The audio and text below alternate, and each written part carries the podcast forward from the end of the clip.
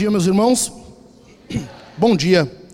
Com a graça de Jesus, mais uma vez, mais um domingo cultuando ao Senhor. Não que seja a vontade do nosso estado, né? Mas estamos aqui mais uma vez para cultuar a Jesus. Amém? Quem de vocês anda, anda um pouco revoltado com o que está acontecendo, com o absurdo, com o abuso de poder, enfim? Quem aqui acha que tem coisa errada no mundo? Alguém aqui acha que está tudo certo no mundo? Está tudo como deveria estar? Alguém acredita nisso? Quem aqui acha que tem coisa errada? Alguma coisa está errada no mundo? Acho que é unanimidade, né? Eu também. Eu também penso isso. E isso incomoda, isso prejudica até mesmo. E eu, essa semana, meu coração foi testado várias vezes com pessoas dizendo que eu posso ou não comprar, pessoas dizendo que eu devo ou não fazer. Isso me irrita, isso me deixa nervoso. Daniel sabe, ele disse que teve dificuldade para dormir também, com o coração acelerado durante a semana. Enfim, esse tipo de coisa revolta. Mas eu quero que a gente pense um pouquinho num personagem bíblico que passou por uma situação parecida. Vamos ao texto bíblico? Abra a tua Bíblia comigo, por favor. Salmo 73. Mantém no livro que tu leu com o pastor Daniel no início do culto. Só tu vai adiantar um pouquinho alguns, alguns salmos nós iremos lá para o 73. Salmo 73. Se você ainda está folheando, é sinal de que ainda não achou, eu vou esperar mais alguns segundos para nós lermos o texto. Nós leremos todo esse salmo. Salmo 73. Vamos lá? Encontraram? O problema da prosperidade do quê? Dos maus. De fato, Deus é bom para com Israel, para com os de coração limpo. Quanto a mim, porém, quase me resvalaram os pés. Pouco faltou para que se desviassem os meus passos, pois eu invejava os arrogantes ao ver a prosperidade dos maus. Para eles não há preocupações, o seu corpo é forte e sadio, não partilham das canseiras dos mortais, nem são afligidos como os outros. Por isso, a soberba os cinge como um colar e a violência os envolve como um manto. Os olhos deles saltam-lhes, os olhos saltam-lhes de tanta gordura, do coração deles brotam fantasias. Zombam e falam com maldade, falam da opressão com arrogância. Abrem a boca para falar contra os céus e a língua deles percorre a terra. Por isso, o seu povo se volta para eles e os tem por fonte da qual bebe com avidez. As versões antigas diziam a grandes sorvos, grandes goles. Eles dizem: Como Deus ficará sabendo? Por acaso o Altíssimo tem algum conhecimento? Eis que estes são os ímpios e sempre tranquilos aumentam as suas riquezas. Com certeza foi inútil conservar puro meu coração e lavar as minhas mãos na inocência, pois o dia inteiro, o dia inteiro sou afligido e cada manhã sou castigado. Se eu tivesse pensado em falar tais palavras, já aí teria traído a geração de teus filhos, ó Deus. Em só refletir para compreender isso, achei que a tarefa era pesada demais para mim. Até que, até que, entrei no santuário de Deus e descobri qual seria o fim deles. Tu certamente os pões em lugares escorregadios e os fazes cair na destruição. Como são destruídos num instante são totalmente aniquilados de terror, como acontece com o sonho quando, quando alguém acorda. Assim, ó Senhor, ao despertares, desprezarás a imagem deles. Quando o meu coração estava cheio de amargura e o meu íntimo se comoveu, ou, versões antigas, senti picadas nos meus rins. Eu estava embrutecido e sem entendimento. Era como um animal diante de ti. No entanto, estou sempre contigo. Tu me seguras pela minha mão direita. Tu me guias com o teu conselho e depois me recebes na glória. Quem tenho eu no céu além de ti? E quem poderia eu querer na terra além de ti? Ainda que a minha carne e o meu coração desfaleçam, Deus é a fortaleza do meu coração e a minha herança para sempre. Os que se afastam de ti certamente perecerão. Tu destróis os que são infiéis para contigo. Quanto a mim, bom é estar perto de Deus faço do Senhor Deus o meu refúgio, para proclamar todas as suas obras. Amém. Pai, que a tua palavra fale ao nosso coração, que tu realize em nós o teu querer e que nós saímos daqui edificados, santificados, transformados para a glória do teu nome. Amém. Meus irmãos, para quem não conhece Asaf, para quem não, não pouco ouviu falar, Asaf foi o líder de louvor no tempo de Davi. Quando Davi trouxe a arca para Jerusalém, que o, o culto passou a ser realizado ali, Asaf foi instituído como líder de louvor. Ele era o cara, ele era o Cauê deles. Um pouco melhorado, talvez. Enfim, ele era o líder de louvor. E se nós formos ver as referências bíblicas que falam de Asaf, Asaf nunca é criticado na Bíblia. Ele é um dos poucos personagens bíblicos que só, só é lembrado com louvor, só é lembrado com, com, com alegria, com, com boas referências, com boas lembranças ele é sempre mencionado na Bíblia como alguém que tem um bom legado. A Bíblia, mesmo depois, do, quando o povo voltou do cativeiro na Babilônia, o culto, Esdras, Neemias, lembram? O culto foi instituído de novo, o templo foi reconstruído. Quem continuou com a, com a, com a liderança do louvor? Os filhos de Asaf. Ele é um cara muito bom na Bíblia. Sabe qual é a única crítica que há para ele? É a dele mesmo. E é isso que me encanta nesse salmo. É isso que me deixa muito animado nesse salmo, porque joga limpo. E os salmos têm essa característica, né? Eles jogam limpo, eles abrem o peito e falam o que estava acontecendo de fato. Então, se nós uh, uh, prestarmos atenção no que Asaf passou aqui, nós vamos ver que a tentação que Asaf passou, a dificuldade, a fraqueza pela qual ele passou, é de todos nós. Não só cristão, o ímpio também ele inveja, ele olha para os outros e ele quer aquilo, ele quer prosperar tal qual o outro. Essa é uma tentação da humanidade. E, que pena, dos crentes. Mas, nós estamos aqui para aprender com Asaf hoje. Vamos analisar, e eu quero que você preste atenção nisso aqui, ó. Preste bem atenção. O caminho do homem é sempre escorregadio e conduz à queda. O caminho do homem é sempre escorregadio e conduz à queda se Deus não está segurando pela mão. O caminho do homem é sempre escorregadio e conduz à queda, se Deus não está segurando pela mão. Pegou isso aqui? Se tu pegou isso, tu pegou a ideia do sermão. Se tu pegou isso aqui, tu vai ter facilidade de entender o que eu vou falar a partir de agora. Certo? Então, vamos ver aqui algumas etapas algumas etapas pelas quais Asaf passou durante a sua crise de fé. Algumas etapas da crise pela qual Asaf passou e que são as nossas também.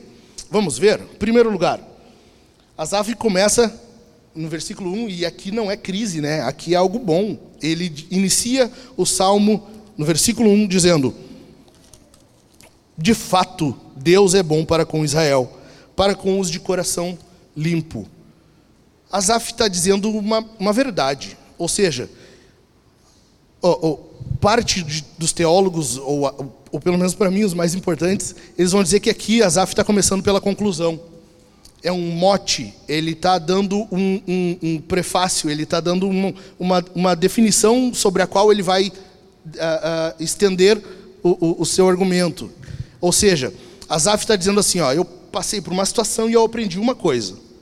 De fato, Deus é bom para com Israel, para com os de coração limpo. Entendeu? A conclusão dele é essa. É como se tu estivesse na faculdade, fosse fazer o, o, no doutorado, que se faz trabalho, de, é, que é que tu, tu elabora uma, uma tese, ou é no mestrado, enfim. Sabe? Quando tu inicia, tu dá uma, tu dá uma verdade e tu argumenta para comprovar aquilo ali. É isso que Asaf está fazendo. Ele está trazendo uma verdade para o povo de Deus e ele vai faz, falar como ele chegou até aquilo ali. Então, primeiro ponto, Asaf ele inicia com isso, uma certeza, uma verdade, de fato. Ele não está dizendo, olha, para mim, Deus é bom. Eu acho que Deus é bom. Eu ouvi falar por aí, eu acredito que Deus é bom. Não. Asaf, ele inicia com uma verdade, uma certeza, uma convicção. De fato, Deus é bom. De fato, Deus é bom. Estão vendo a convicção com que ele fala? A convicção com que ele se expressa?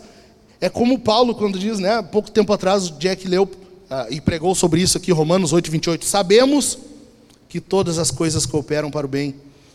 Essa é a convicção bíblica, não há dúvida, não há espaço para dúvida, não há espaço para diálogo, para dizer, não, acho que não é bem assim, veja bem, o grego diz diferente.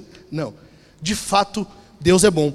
E aqui, a gente tem que entender que nós sempre temos uma verdade sobre a qual nós vivemos, sempre há algo pelo qual nós vivemos.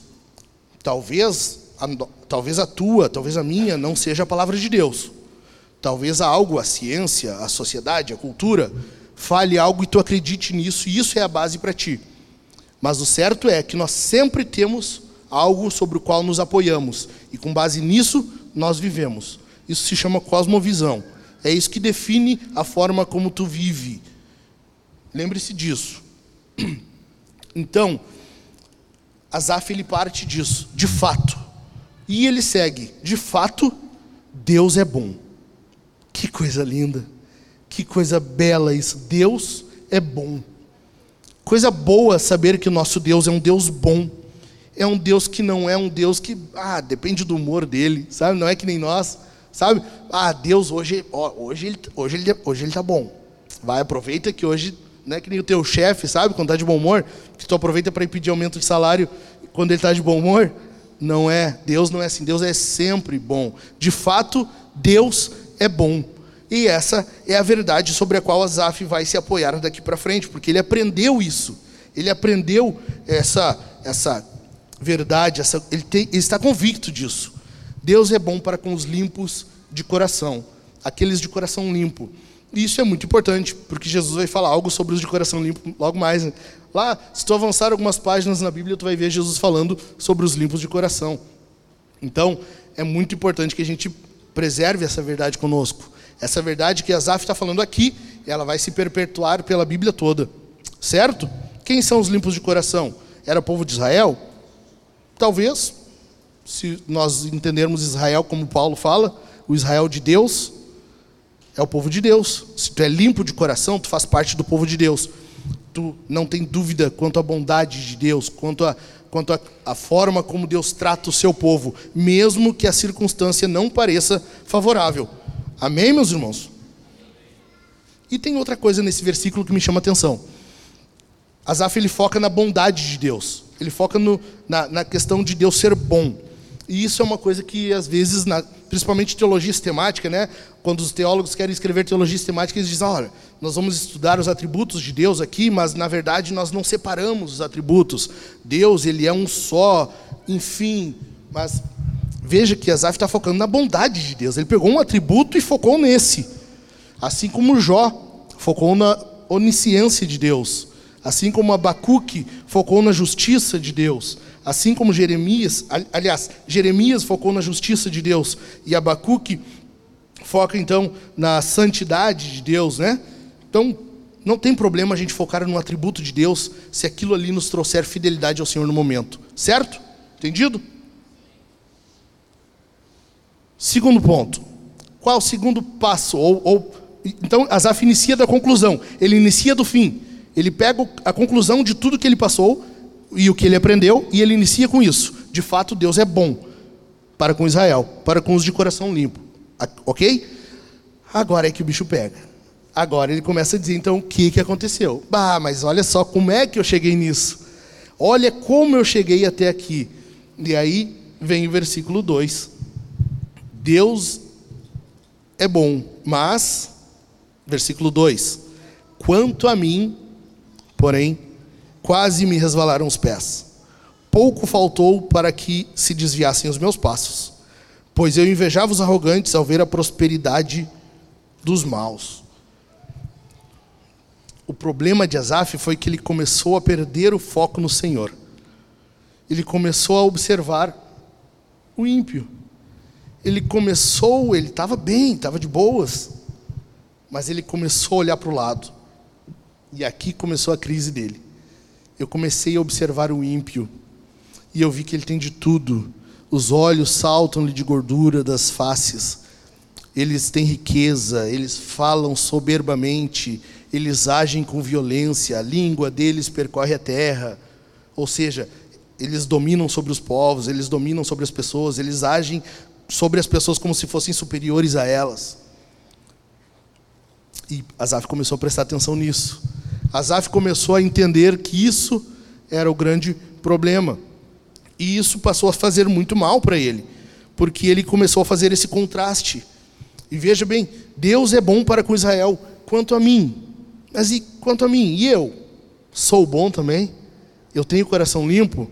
Deus é bom para com os de coração limpo. E eu? Eu estou nesse time aí, eu faço parte dessa galerinha dos de coração limpo? Será? Será que eu estou nessa turma? Você percebe que há uma íntima relação entre os olhos, o coração e os pés? Asaf estava focando no Senhor, ele passa a focar o ímpio, e ele diz: Os meus pés quase resvalaram. Há uma íntima ligação entre os teus olhos, o teu coração e os teus pés. Aquilo que tu está focando, a verdade com a qual tu está baseado, tu está embasado, a tua motivação e as tuas atitudes. Está entendendo? Está sendo complicado? Vocês estão entendendo? Há uma grande ligação entre o teu coração, as tuas motivações e os teus pés, as tuas atitudes. E é isso que começou a, a, o problema com Azaf. E é assim que, que acontece com a gente. Porque nós passamos a observar o mal, nós passamos a observar o ímpio, nós passamos a observar como está acontecendo com o outro, como Deus trata o outro, e isso vai nos prejudicando. Mas por que comigo não é assim? Por que, que isso não acontece comigo? Por que, que isso não, não é. Eh, por que, que eu não passo por isso? Eu queria tanto, sabe? Esse, esse problema de focar no outro, focar na horizontal, ao invés de tu manter os teus olhos no Senhor. Quando tu tira o teu foco do Senhor, tu sempre vai entrar em problema tu sempre vai encontrar dificuldade no caminho. Adiante. Quando Asaf passa a observar o ímpio, quando ele passa a, a desconsiderar somente o Senhor e passa a observar o ímpio, ele faz o quê? Eu, o que, que ele diz? Eu in, invejava. Eu invejei o ímpio. A inveja já é um problema, né? Se eu invejar um irmão, já é um problema. Imagina eu invejando o irmão, poxa, eu tenho um chevette e o irmão está com um Corsa. Que inveja. Já é um problema. Aí tu imagina invejar o ímpio. Tu imagina invejar aquele que está afastado, longe do Senhor. Estão vendo como o problema ele vai se agravando? Primeiro tu tira os olhos do Senhor, depois tu passa a titubear no coração, as tuas motivações mudam e tu resvala os pés. E aí tu passa a invejar o ímpio, aquele que está destinado a algo muito pior. Estão vendo o problema? A, a, a, a queda, queda livre. E é isso que acontece com Asaf. Matthew Henry diz assim, e eu vou citar bastante Matthew Henry hoje porque eu gosto muito dele. Então vocês vão ver que eu gosto pra caramba dele. Matthew Henry diz assim, ó, Existem muitas pessoas que detêm uma grande parcela dos recursos desta vida em suas mãos, mas nada que se refira à vida futura dentro do seu coração. Quando nós passamos a observar o ímpio, tudo que passa a valer para nós, tudo que passa a ter importância é aquilo que é importante para ele. Quando nós passamos a invejá-lo, nós queremos o que ele tem, nós queremos agir como ele age, nós queremos viver como ele vive, nós vamos falar como ele fala. É isso que acontece com Azaf. Ele passa a observar isso e ele começa a agir dessa forma. Nós vamos ver mais para frente, nós já lemos isso, mas nós vamos ver de novo. Azaf diz: Eu agi como um animal. É um problema quando nós tiramos o foco do Senhor e passamos a agir como ímpio. É uma queda livre.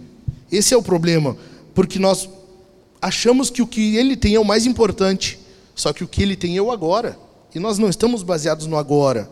Para nós, o agora não é o mais importante. Só que aqui nós entramos num problema um pouco maior. Estão vendo como vai afundando? A inveja, ela é idolatria. Sabia que a inveja é idolatria? Quando tu passa a invejar, primeiro que tu está quebrando o décimo mandamento, né? Tu está cobiçando, tu quer o que é do outro. Mas a inveja também é idolatria, por quê? Porque aquilo que Deus te deu não é o suficiente.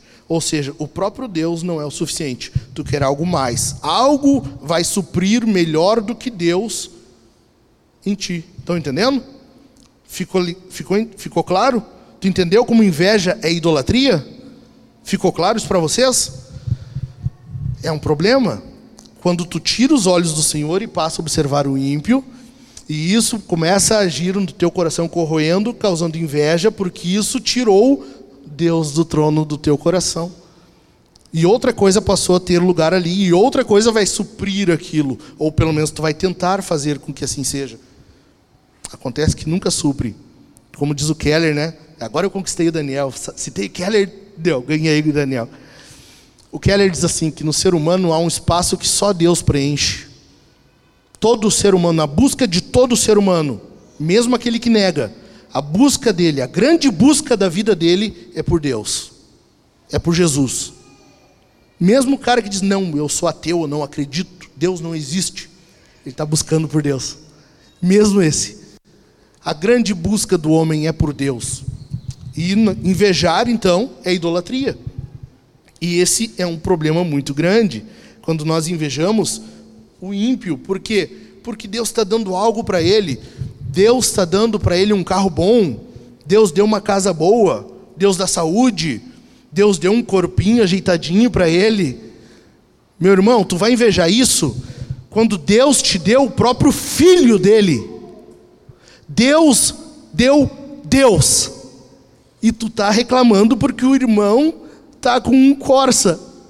Tu está reclamando porque o ímpio comprou uma Mercedes, sendo que Deus te deu Deus.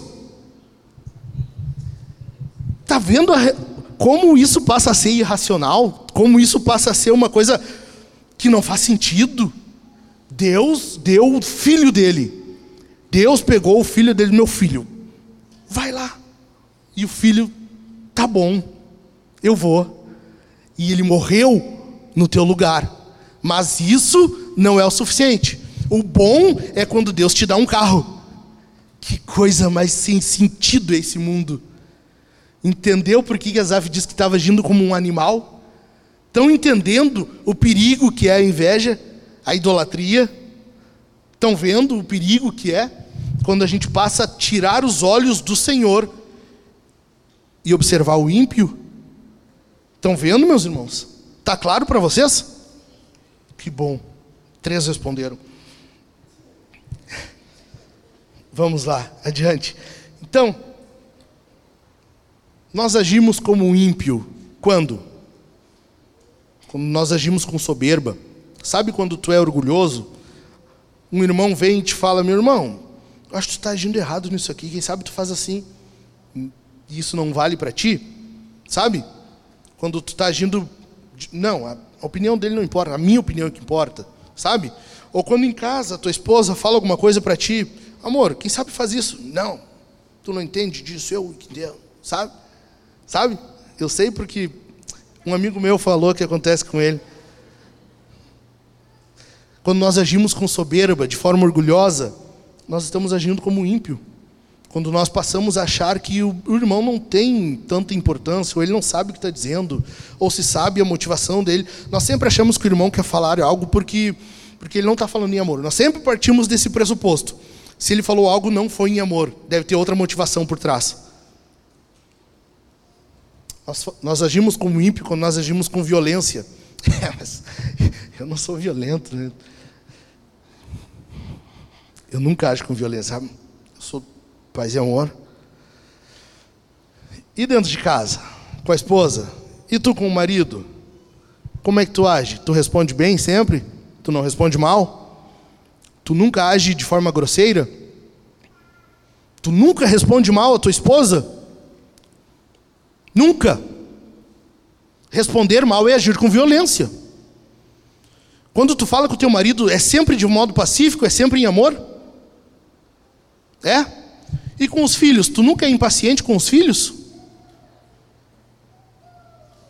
Sabe? Quando tu chega cansado, quando tu está cansado do trabalho, quando tu está cansado da semana, tu quer chegar em casa e sentar no sofá só, só isso. E vem o teu filho pedir para brincar contigo e tu é grosseiro com ele, sabe? Eu sei, um amigo meu me falou que acontece na casa dele também. Eu nunca fiz, né? Eu sei porque um amigo meu me falou. Nós agimos com violência, nós estamos sendo grosseiros, agindo como ímpio. E quando nós falamos mal de Deus ou do próximo, falar mal, falar uh, uh, contra o próximo, é quebrar o terceiro mandamento, sabia? O Daniel pode explicar melhor, ele, dá, ele ensina isso na catequese. Quando nós falamos contra o próximo, ele é a imagem de Deus. Nós estamos falando contra a imagem de Deus, estamos quebrando o terceiro mandamento. Ou, claro, que não acontece, né? certamente. Mas quando acontece, sabe, fofoca, sabe? Na vintage, não, estou falando das outras. Sabe? Quando uma pessoa chega, vai falar de alguém para outra, e tu diz, meu irmão, quem sabe a gente ora por ele? Sabe quando tu sempre responde assim? Nós sempre respondemos, né? Vamos, vamos orar por ele, quem sabe? Ao invés de tu continuar dando assunto, nós estamos agindo como ímpio. Estão entendendo? Terceiro lugar. Então, em primeiro lugar, Asaf aprendeu a lição. Ele inicia pela conclusão. Segundo lugar, ele olhou na direção errada, ele não olhou para Deus, e aí ele invejou. Em terceiro lugar, ele pensou da forma errada, isso resultou em dúvida. Vamos ler os, versos 4 ao 14 e o 21 e 22. Vamos lá. Para eles não há preocupações, o seu corpo é forte e sadio, não partilham das canseiras dos mortais, nem são afligidos como os outros. Por isso, a soberba os cinge como um colar, e a violência os envolve como um manto. Os olhos saltam-lhe de tanta gordura, do coração deles brotam fantasias.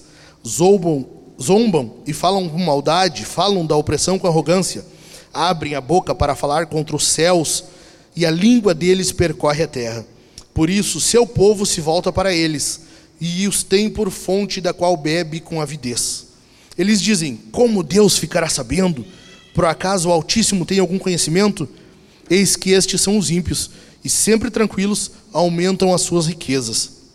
Com certeza foi inútil conservar puro meu coração e lavar as minhas mãos na inocência, pois o dia inteiro sou afligido e cada manhã sou castigado.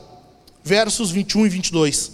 Quando o meu coração estava cheio de amargura e o meu íntimo se comoveu, eu estava embrutecido e sem entendimento. Era como um animal diante de ti. Então, Asaf começou a pensar da forma errada. Ele passou a ter dúvida. Ele chegou então, de fato, numa fraqueza espiritual. Ele enfraqueceu. Ele enfraqueceu. Tanto que no verso 2, ele diz: Os meus pés quase resvalaram. Ele simplesmente passou a duvidar da palavra de Deus. Ele passou a entrar numa crise de fé. Ele não acreditava mais que a, o que ele fazia valia a pena. Ele passou a ter dúvida no coração. E veja bem que Asaf, na Bíblia, ele é chamado de vidente, né? Asaf era vidente. Só que ele estava vendo de forma errada, ele estava vendo mal. Um vidente que não estava tendo uma boa visão. Irônico um vidente que não estava vendo bem. E assim era o caso de Asaf. E assim é o nosso caso, às vezes. Asaf passou a ser como o incrédulo. E veja que o versículo 22 diz que a incredulidade é irracional, ou seja, é como um animal. Eu agi como um animal diante de ti. O incrédulo, ele age diante do Senhor como um animal. Isso que acontece com a gente. Quando nós olhamos só para o agora, só o que importa é aqui, é agora. Só o que vale a pena é aqui. Eu tenho que ter um emprego bom, eu tenho que ter um salário bom, eu tenho que ter uma casa boa, eu tenho que ter um carro bom, eu tenho que ter filhos que sabem falar dois idiomas. Eu tenho que, minha filha tem que sentar sem colocar os cotovelos na mesa. Os meus filhos precisam saber fazer embaixadinha com a bola, pelo menos 15, sabe? Quando só o que, o que vale é o aqui, o agora, sabe? É isso que estava acontecendo com Azaf. Ele começou a acreditar que só importava o aqui e o agora. O ímpio prospera, o ímpio fala do jeito que quer, ele vive do jeito que quer, ele come churrasco todo domingo. Tá, isso eu invejo. Eu, invejo quem, quem come churrasco todo domingo. Tá, tô abrindo o peito. Tô confessando, eu invejo. Come churrasco todo domingo, eu tenho inveja de ti. Pablo, tu come churrasco todo domingo, eu tenho inveja de ti. Tô abrindo o peito, tá? Tô confessando, orem por mim. Para que isso passe a não pesar no meu coração. É que churrasco é difícil. Verdade. Asaf começou a olhar para o aqui, pro aqui e o agora. E veja que o versículo 22, olha, não, minto, 21. O versículo 21, eu acho legal que os, os tradutores eles dão uma embelezada, né? Versículo 21 diz assim: Quando o meu coração estava cheio de amargura e o meu íntimo se comoveu. Ah, que lindo, que poético. Asaf está dizendo, sabe o quê? Eu fiquei com pedra nos rins. Eu senti picada nos meus rins, ele está falando. Cadê o Pedro? O Pedro deve saber mais ou menos como que é isso. Ele estava essa semana e na semana anterior com um pouquinho, umas britas nos rins. Pouca coisa, uns cascalhozinhos. Dizem que dói, né? Há quem diga, a dor de rins dizem que é horrível, né?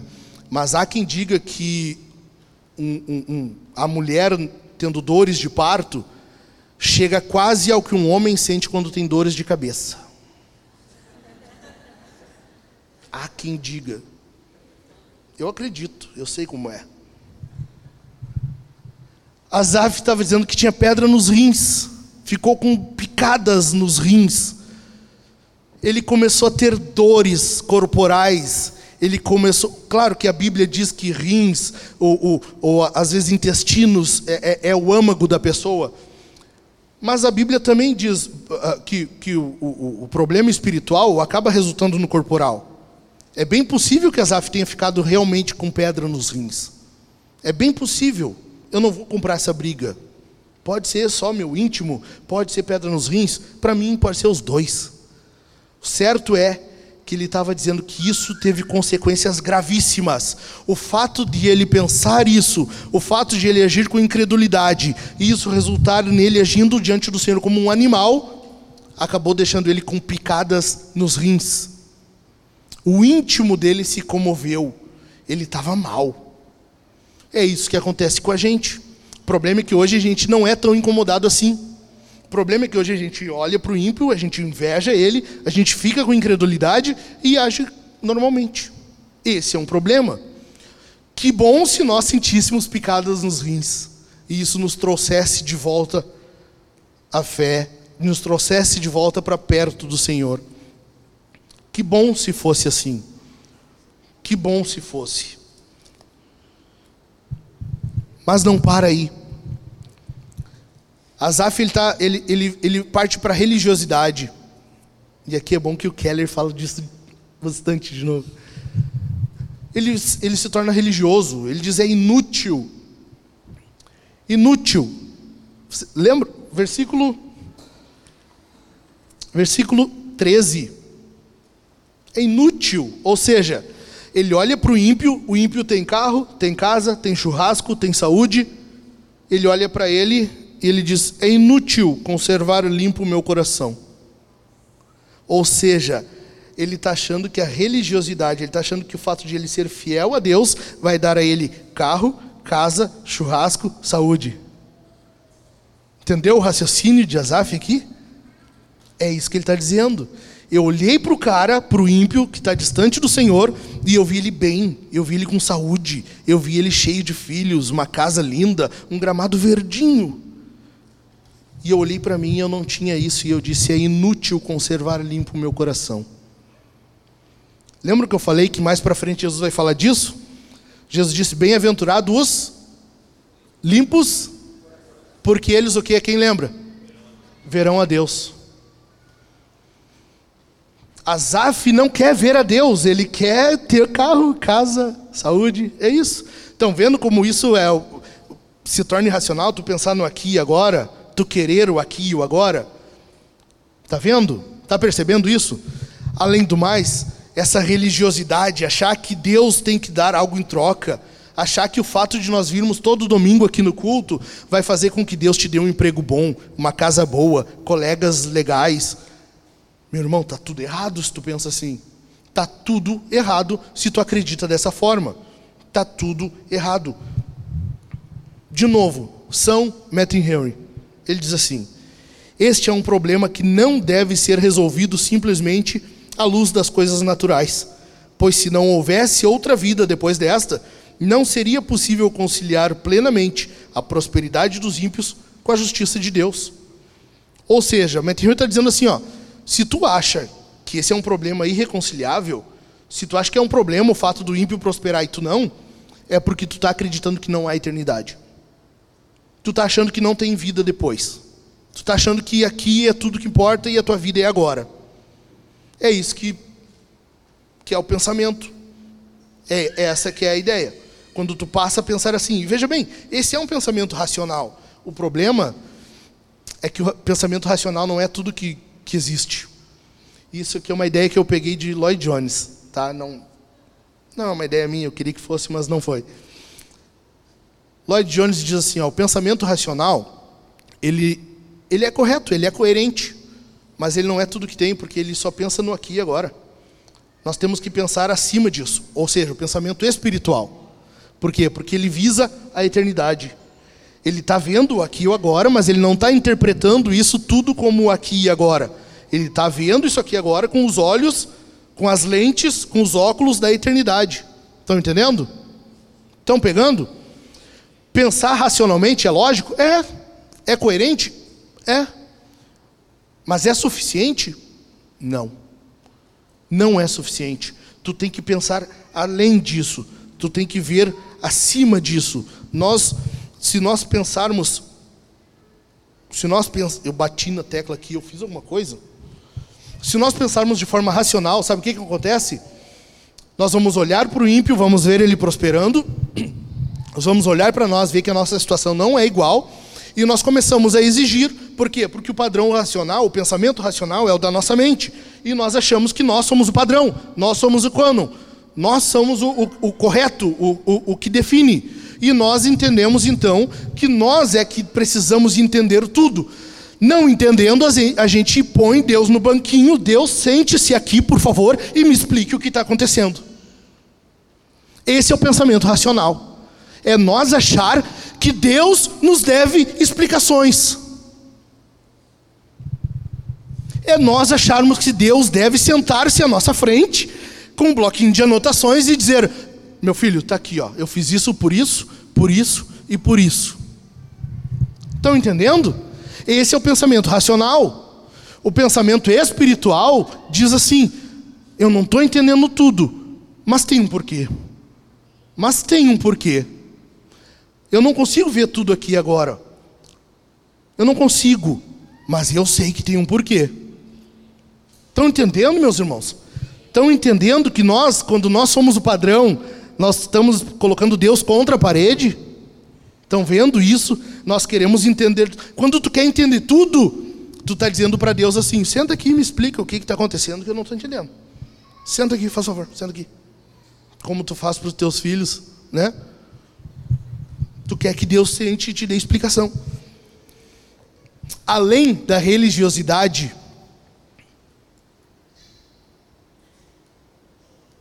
eu não sei, eu fiz alguma coisa errada ali, depois eu vejo o que eu fiz. Eu, eu não sei acostumado com isso aqui, né? Acostumado com, com o reto projetor, tu ia lá, tirava a lâmina, botava outra, era bem mais fácil.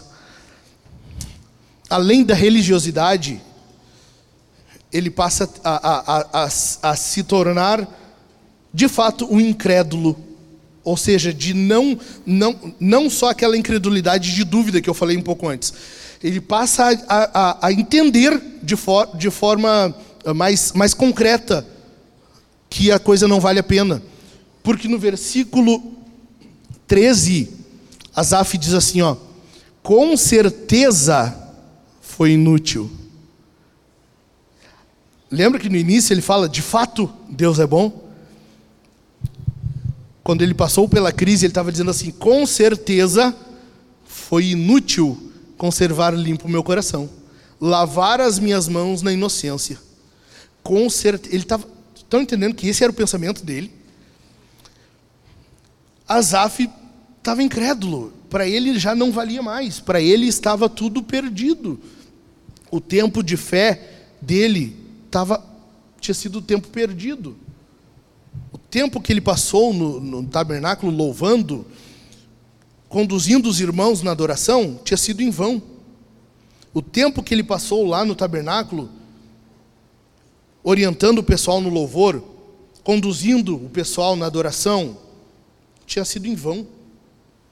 Ele diz: com certeza foi inútil. Com certeza foi inútil.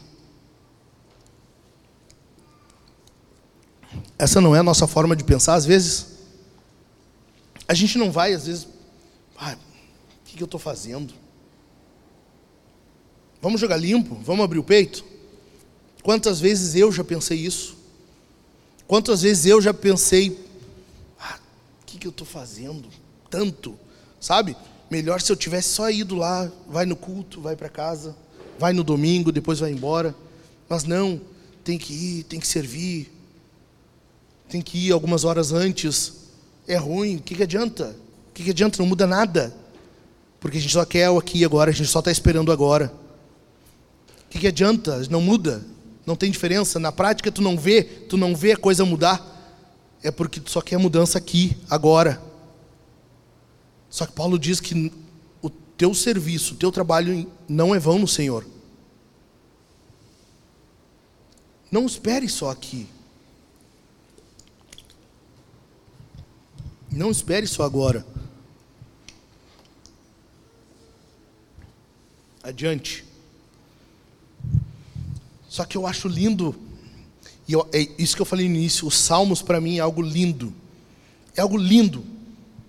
A forma como o salmista abre o peito, a forma como ele, ele, ele se, se expressa, e a forma como ele se expressa diante do Senhor. Né? E ele está dizendo: Eu agi como um animal diante de ti. O salmista pega a situação dele, ele está analisando ela e ele está meditando e ele coloca diante do Senhor e diz: Senhor, eu agi como um animal. Que confissão linda.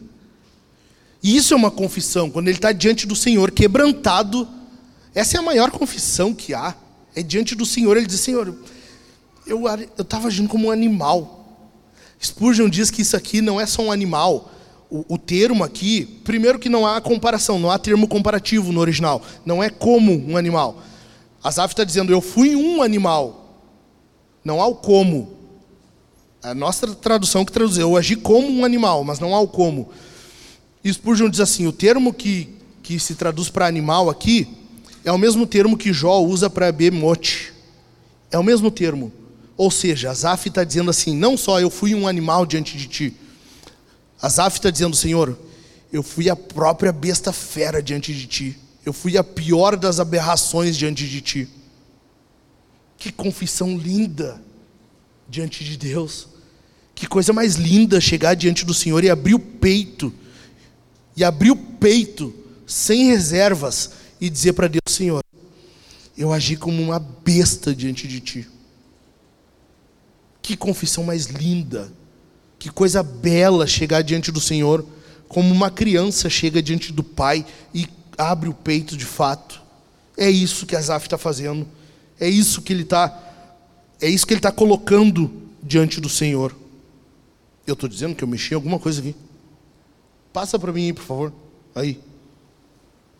Ah, acho que eu. Acho que eu descobri.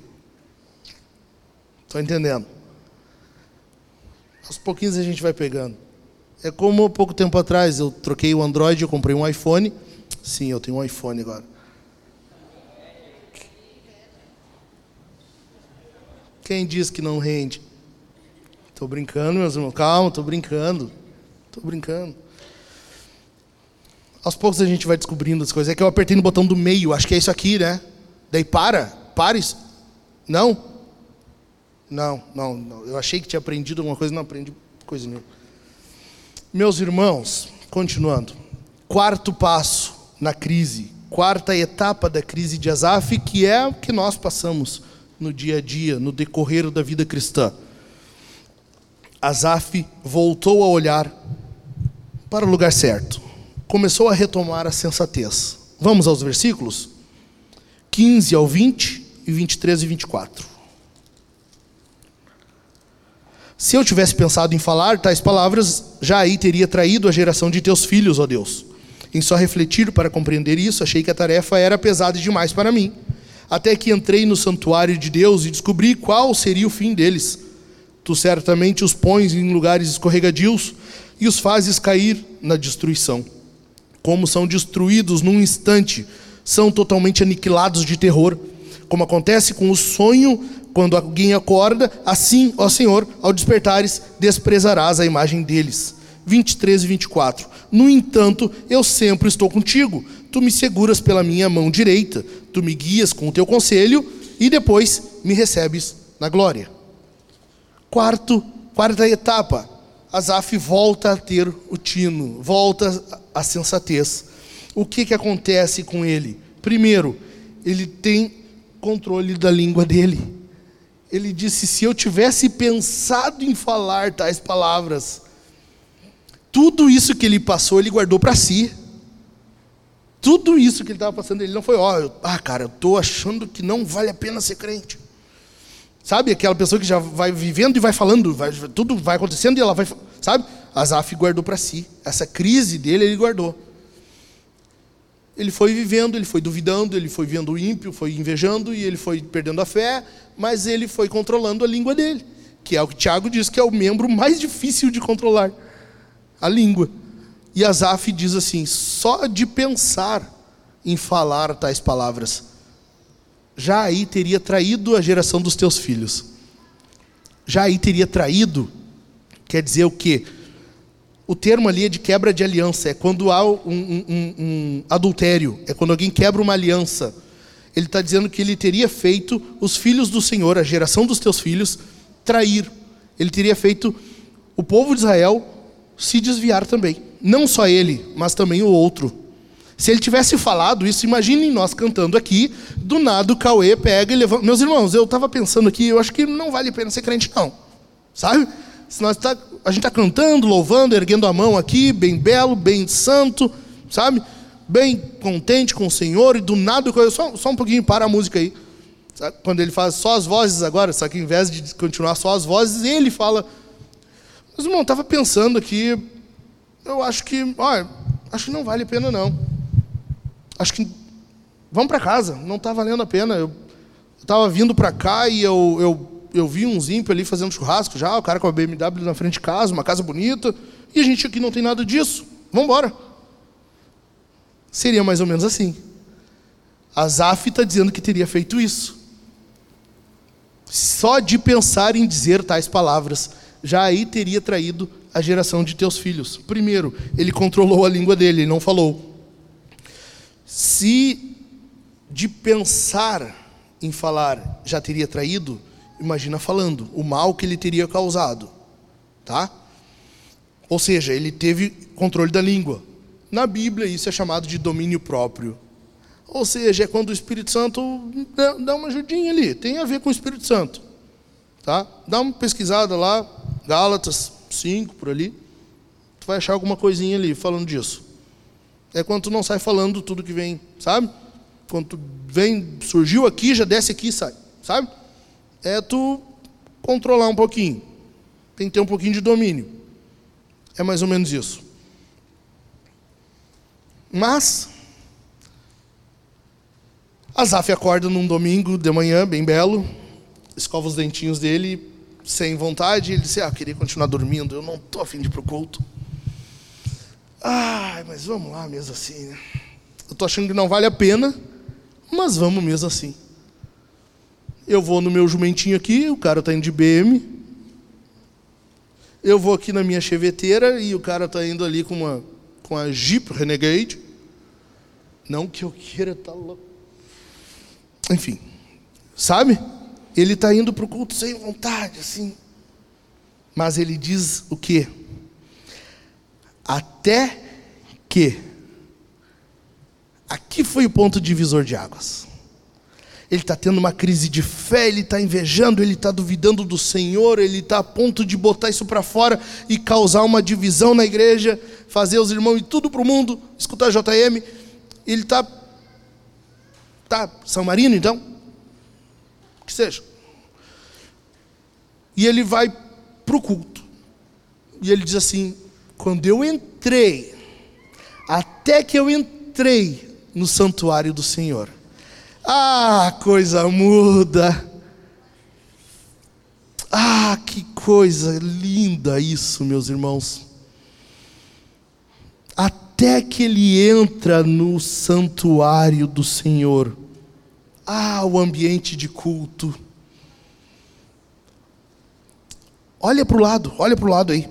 Olha, não, não é para falar nada, fica tranquilo, não vou mandar tu falar nada. Só olha para o ladinho aí. Olha, só olha para o lado. Olha na volta, olha, olha aqui olha para ali. Esse ambiente é onde Deus está presente, e Ele se faz manifesto, e Ele age, e Ele santifica. Esse ambiente é curador, esse ambiente é sarador, esse ambiente é santificador. É aqui, é por meio da palavra pregada fielmente, é por meio dos sacramentos, é por meio da comunhão, é por meio disso tudo e o Estado não quer que tu tenha isso. E o diabo não quer que tu tenha isso. O diabo não quer que tu se reúna com os teus irmãos. O diabo não quer isso aqui, ó. Olha para o lado. O diabo não quer isso aqui. Porque ele sabe que aqui Deus está transformando corações. Ele sabe que aqui ele não tem vez. Ah, o ambiente de culto o ambiente de culto, o ambiente de louvor a Deus. Ah, o ambiente de louvor a Deus, quando a igreja se reúne, quando o corpo de Cristo está reunido, louvando o Senhor, as portas do inferno não prevalecerão contra a igreja, as portas do inferno não prevalecerão contra a igreja até que eu entrei no santuário do Senhor. Até que eu entrei no santuário do Senhor. Ah, isso aqui é demais. Eu amo isso aqui, eu amo a igreja, eu amo a igreja do Senhor. Eu amo a igreja. Eu amo a igreja porque ela é a parte visível de Deus na terra. É onde nós vemos Deus, o corpo de Cristo. Está ciente, Cristo é a cabeça, a igreja é o corpo. Nós estamos vendo a igreja, nós estamos vendo Deus. Nós estamos vendo a parte visível de Deus, onde Ele está agindo na terra. Deus faz obras miraculosas, sinais, maravilhas, é óbvio que faz, mas grande parte da obra do Senhor é feita por meio disso aqui, por meio disso aqui, por meio desse ambiente aqui quando a palavra de Deus é pregada fielmente, quando tu abre a Bíblia no culto e tem alguém ensinando fielmente a palavra do Senhor, de forma fiel, crendo que isso aqui transforma vidas, crendo que isso aqui transforma coração, crendo que isso aqui vai te dar a visão necessária para entender que o mundo pode ter o que for, nós tendo Deus é o suficiente. Ah, coisa linda isso aqui. Coisa linda a igreja de Cristo. Warsby diz assim: o ponto de vista de Asaf sobre um problema, o problema da prosperidade do mal, que era o grande problema dele, o ponto de vista dele mudou quando considerou não as circunstâncias ao seu redor, mas o, o destino adiante dele. Ou seja, quando Asaf entrou no santuário e ele se deu conta, quando o culto a Deus, quando o sacrifício, quando o louvor ao Senhor sendo ministrado começou a acontecer e ele se deu conta de o ambiente onde ele estava, de quem era Deus, que ele voltou os olhos de novo para os céus. Ele entendeu, ele entendeu o que que era que estava acontecendo Ele entendeu, a circunstância não mudou. O ímpio continuou tendo tudo o que tinha, agindo como agia, falando o que falava. Nada mudou na circunstância, mas ele mudou. Ele mudou. Quando tu entra nesse ambiente aqui, tu muda. Tu muda. Nós nos tornamos mais parecidos com Jesus. Nós somos transformados. Nós somos santificados. O ímpio continua, o mundo continua, o diabo vai tentar te derrubar de qualquer jeito. Mas tu está mais firme no Senhor. Tu está mais firme na fé. É isso que acontece aqui, nesse ambiente. É isso.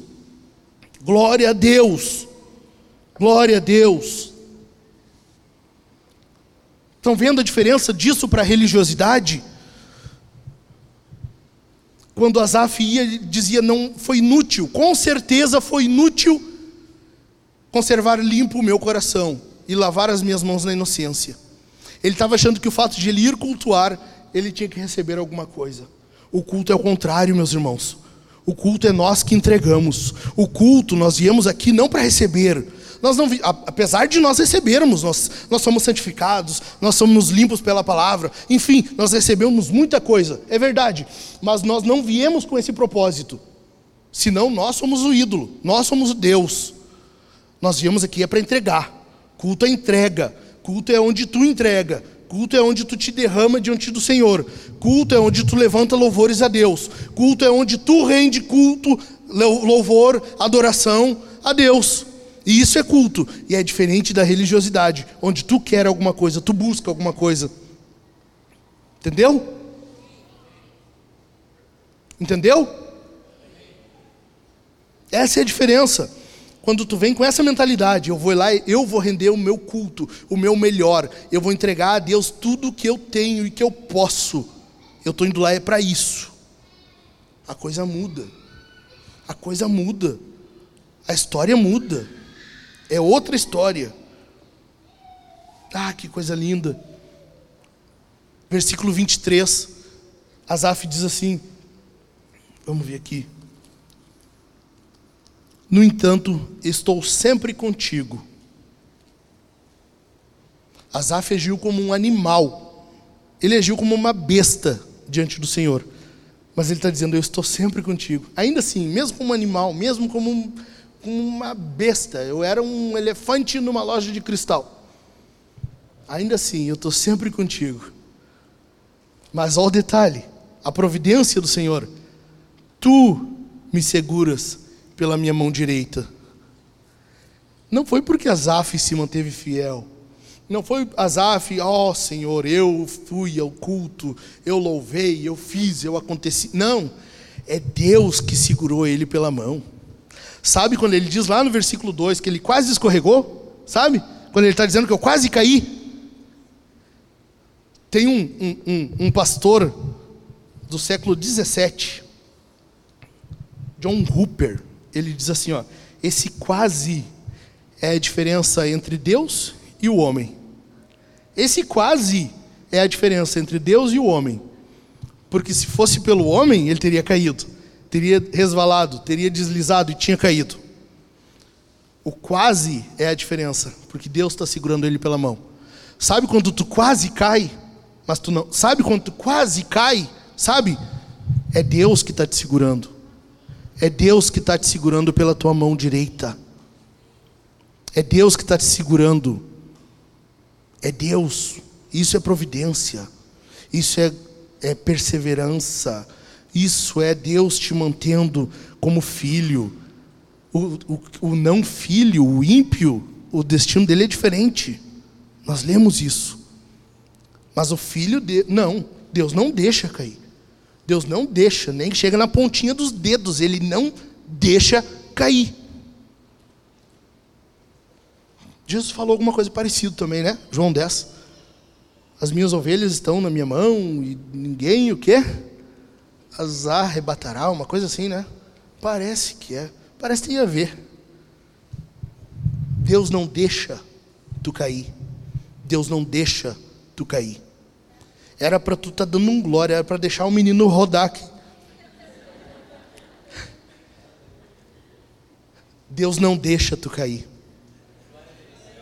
sabe quando tu tá tu tá sendo tentado, sabe? Todo mundo passa por tentação e isso até o filho passou. Até Jesus foi tentado. Ele não caiu, mas ele foi tentado. Sabe quando tu está sendo tentado, mas tu não cai?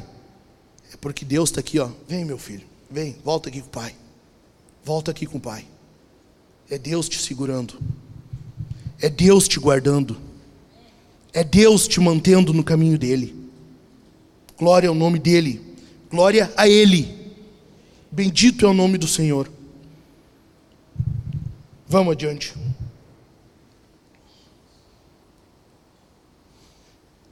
Quinto passo dessa crise. Então, em primeiro lugar, Asaf começou pela conclusão, né? De fato, Deus é bom.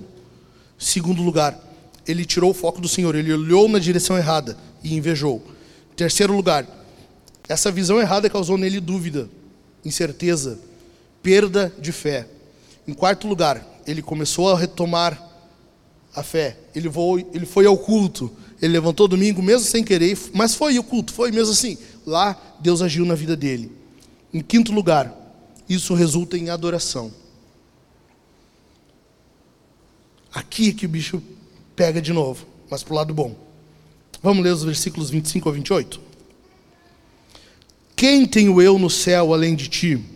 E quem poderia eu querer na terra além de ti?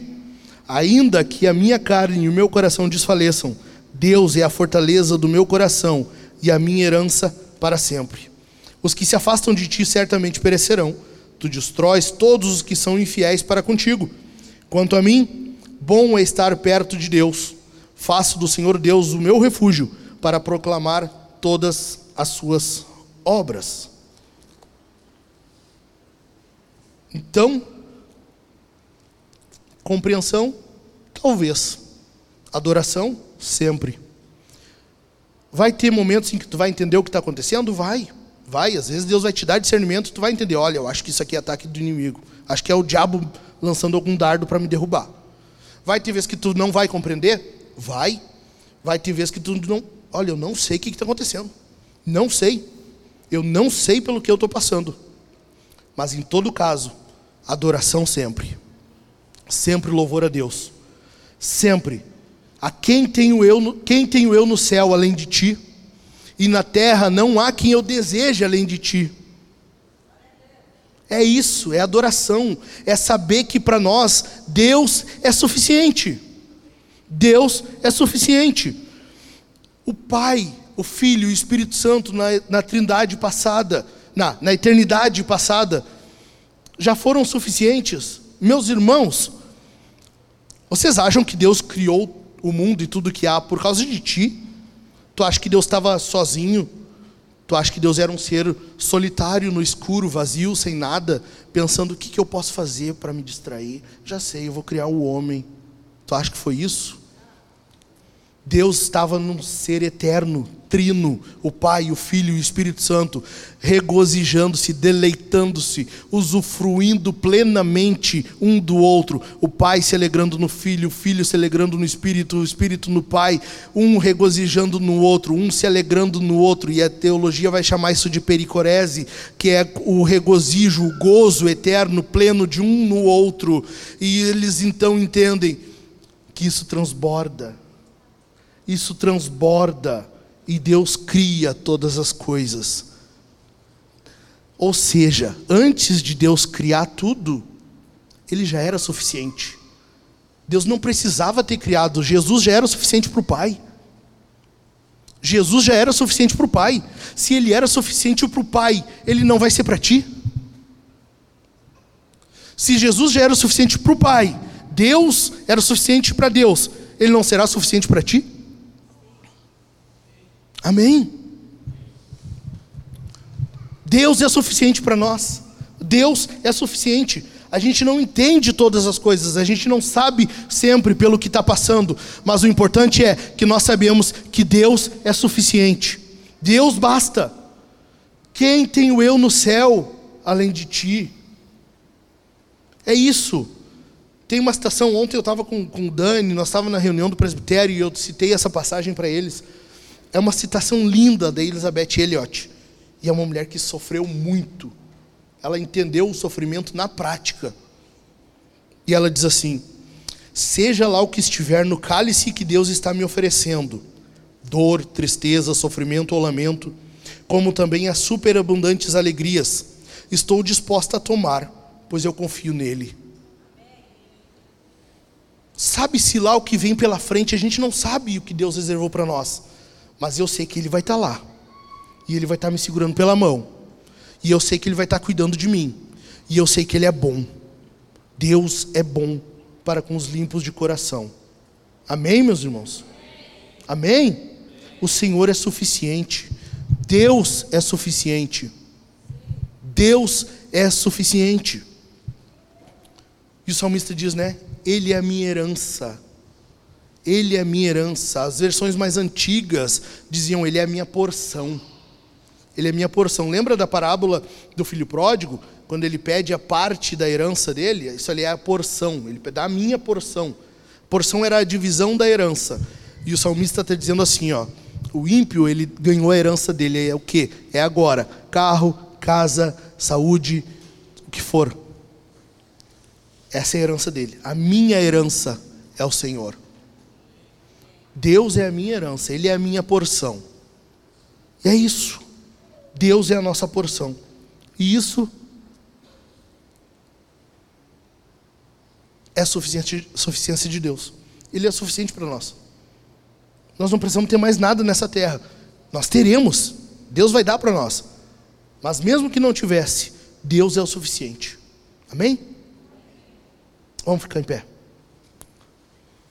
Asaf termina dizendo que isso vai resultar em missão para ele. Para eu proclamar. E é isso que tem que acontecer com a gente aqui hoje. Nós entendemos que Deus é suficiente para nós. Deus basta. O ímpio, ele tem riqueza, prosperidade, saúde, ele tem tudo o que ele quer. Ele age de forma soberba, ele age de forma má, mas isso não é importante. Ter aqui e agora é bom? É, mas não é o mais importante. Deus é importante. Mas isso tem que ter um resultado. É missão. É sair daqui e falar a mesma coisa que tu está ouvindo lá fora. Dizer, meu, sabia que Deus é o suficiente? Sabia que isso tudo que a gente está passando aqui não importa tanto quanto importar Deus na nossa vida? Sabia que essa pandemia, o Estado querendo ser senhor da tua vida, o governador com ânsia de ditadorzinho, sabe? Sabe? Esse governadorzinho, jovenzinho, gurizinho, sabe? Querendo ser senhor da tua vida? Isso vai passar. A queda dele é certa. Um dia ele vai sair de lá. Mas Deus continuará no trono. Deus continua no trono, nada tira ele de lá. Deus estará reinando e nada vai tirar ele de lá. Amém, meus irmãos? Eu quero concluir dizendo para vocês que Jesus é um Azaf maior e melhor. Azaf invejou, ele olhou para o ímpio e invejou. Jesus, ele manteve sempre os olhos no Pai. Ele disse: A minha a minha comida, a minha bebida é fazer a vontade do meu Pai. Ele viveu por isso. O propósito desde o início dele foi isso. Ele manteve os olhos no Pai, sempre. Asaf duvidou. Asaf duvidou da palavra de Deus.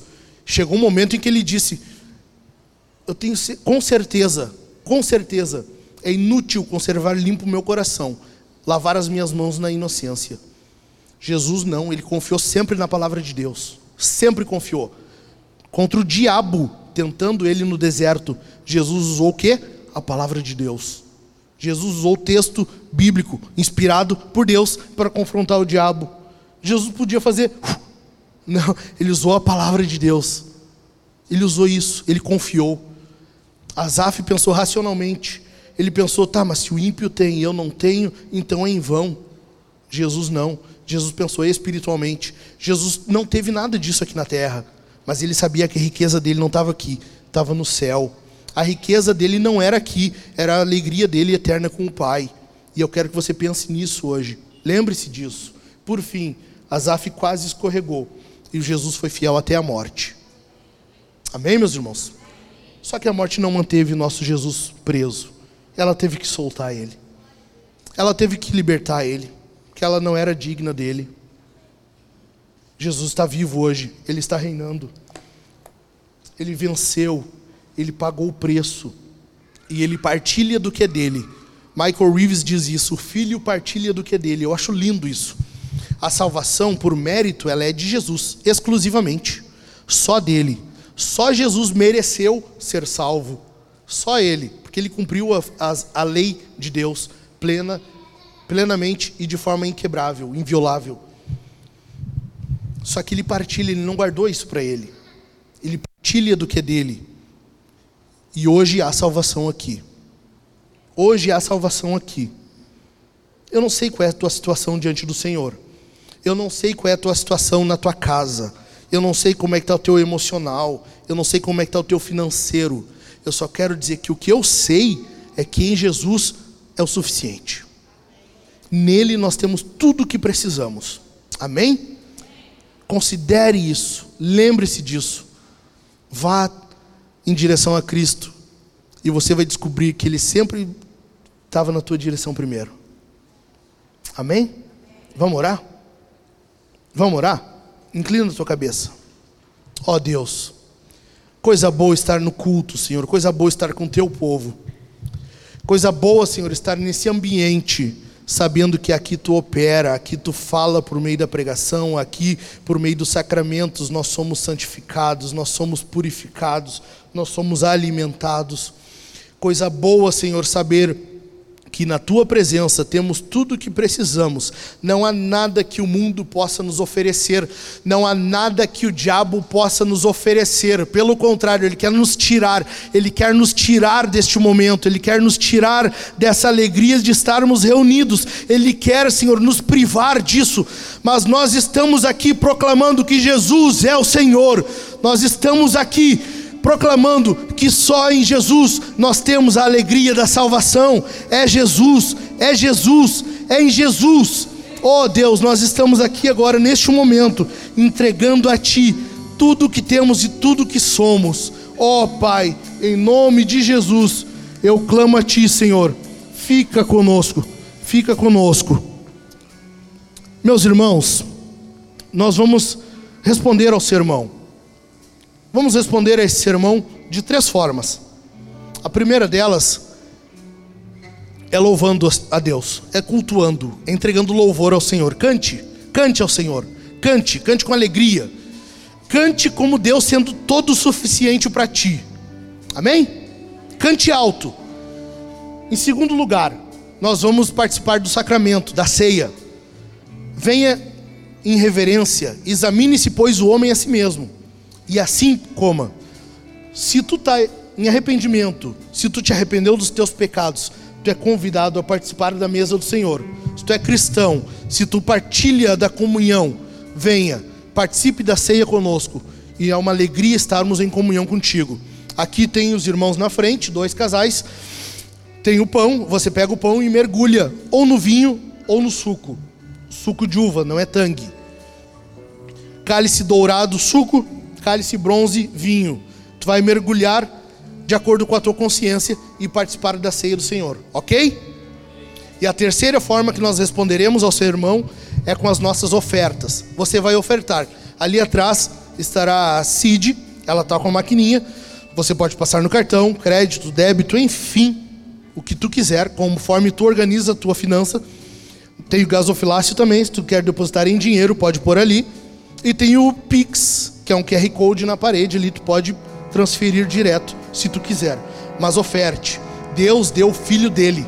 Deus deu o melhor que ele tinha, que era o filho dele. É impossível que tu não tenha algo a oferecer ao Senhor. Amém? Vamos responder ao sermão? Cante alto, participe da ceia, oferte, tudo em alegria ao Senhor.